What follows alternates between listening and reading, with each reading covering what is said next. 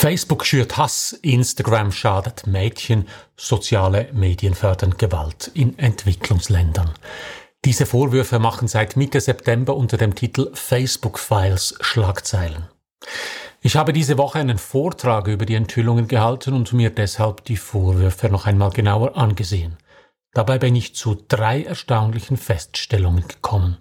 Erstens, das alles ist nicht neu, ganz im Gegenteil. Zweitens, die negativen Seiten der sozialen Medien infizieren die seriösen Medien, auch in der Schweiz. Und drittens, das Problem ist nicht einfach Facebook.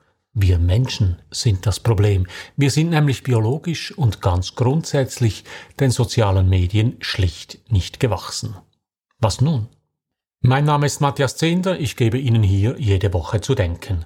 Mein Thema Medien und die Digitalisierung, mein Angebot konstruktive Kritik. Wenn Ihnen das gefällt, drücken Sie doch den Knopf für Abonnieren, dann verpassen Sie meinen nächsten Kommentar nicht.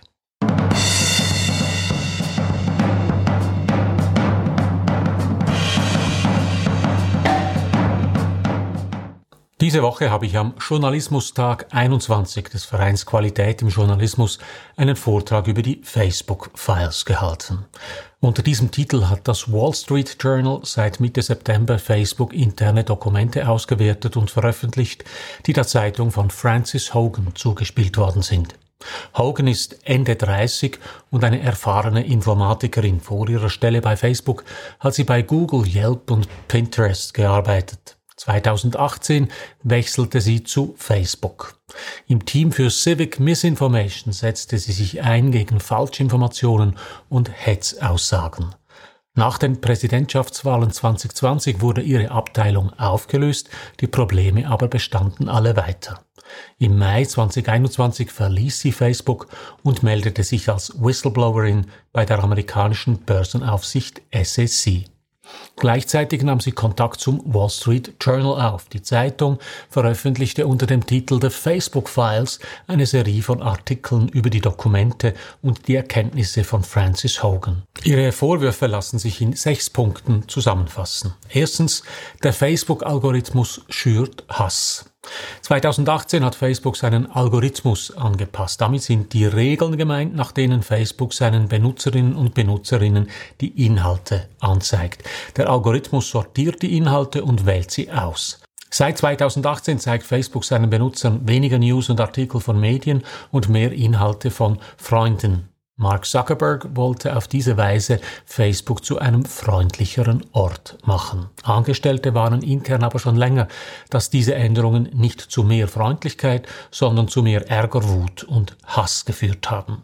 Empörung sorgt für mehr Engagement in der Timeline als privates Glück. Facebook ändert an den Einstellungen nichts, weil die Firma fürchtet, dass dann die Zahl der Interaktionen zurückgeht. Der zweite Punkt, Instagram ist toxisch für Mädchen. Ein Facebook-internes Forschungsteam hat seit mehreren Jahren untersucht, wie Instagram junge Nutzer beeinflusst. Die Ergebnisse der Forschungsarbeiten deuten darauf hin, dass Instagram schädlich sein kann. Dabei sind vor allem Mädchen im Teenageralter betroffen. Die Facebook-internen Forscher schreiben, dass Instagram für jedes dritte Mädchen im Teenageralter die Probleme mit dem eigenen Körper verschlimmert. Schuld daran sind die Vergleiche mit Gleichaltrigen, welche die Nutzerinnen in der Instagram-App vornehmen. Es betrifft übrigens nicht nur Mädchen. In den USA sind auch 14 Prozent der Jungen im Teenageralter von negativen sozialen Vergleichen betroffen. Die Forschung darüber bleibt bei Facebook aber unter Verschluss. Facebook spielt die Gefahren gegen außen herunter. Ob die Effekte wirklich so gravierend sind, das ist unter unabhängigen Fachleuten umstritten. Fakt ist, Facebook hat die eigene Forschung unter den Teppich gekehrt.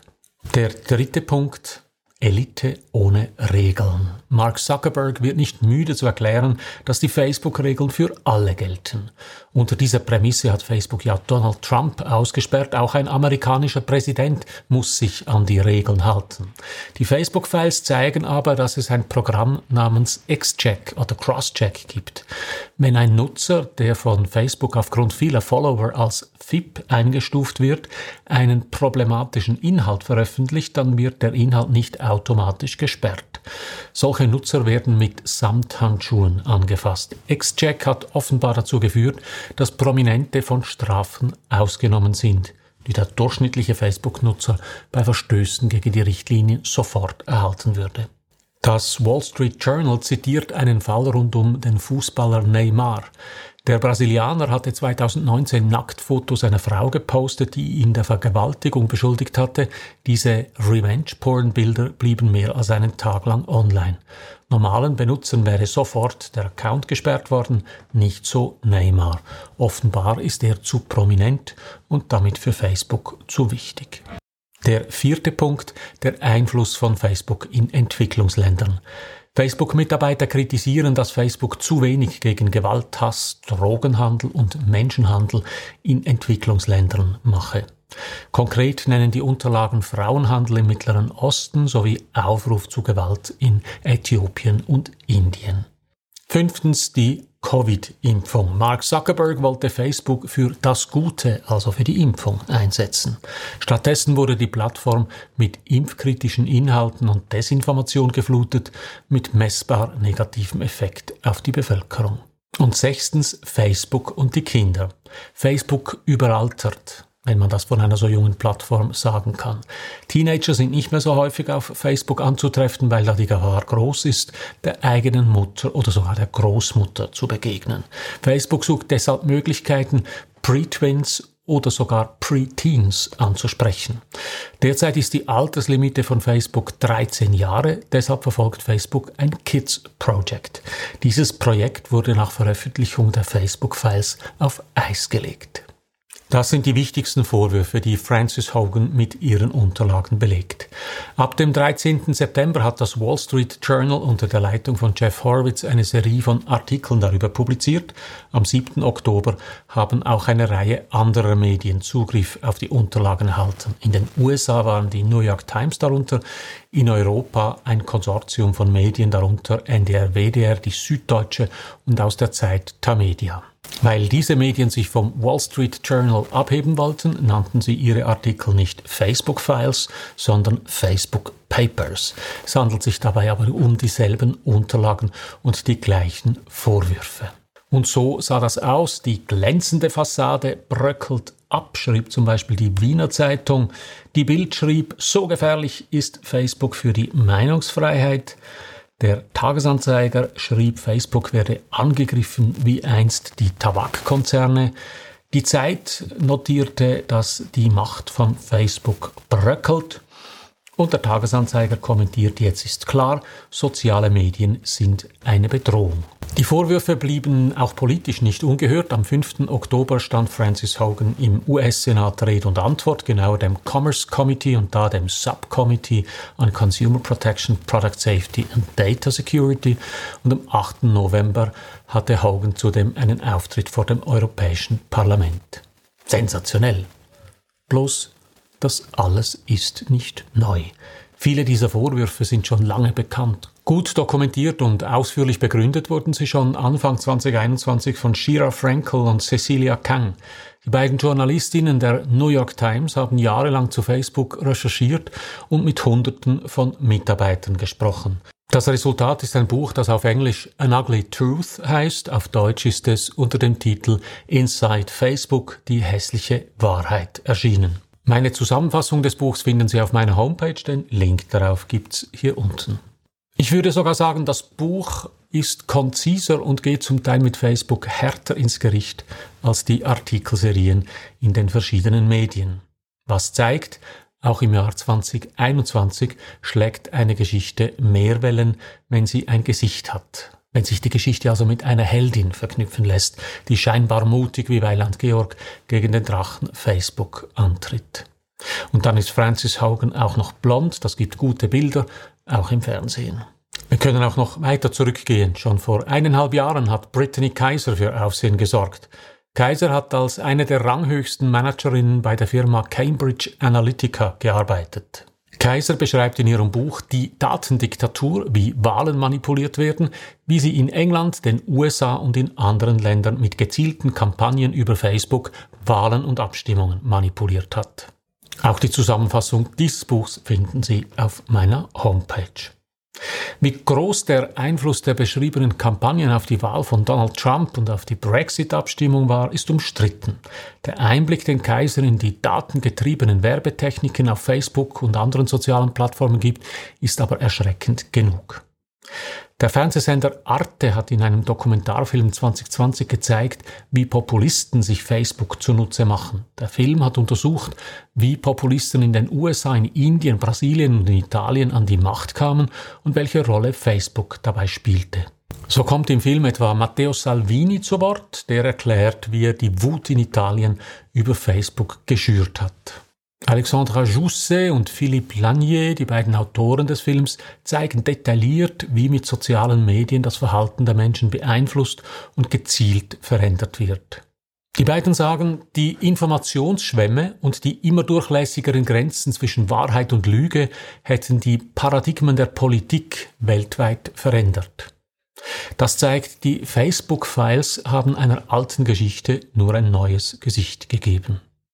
Und sagen Sie vielleicht, deshalb nutze ich Facebook nicht. Trotzdem können Sie nicht einfach mit den Schultern zucken, denn die Folgen dieser Mixtur aus Technik und teuflischem Gefühlsengineering sind in den USA, in Italien, in Indien und vielleicht auch bei uns in der Schweiz zu beobachten. Oder warum meinen Sie, gehen die Wellen bei der laufenden Covid-Gesetzabstimmung so hoch? Es kommt aber noch ein weiterer Aspekt dazu, weshalb wir uns mit den fatalen Mechanismen von Facebook und Co beschäftigen müssen.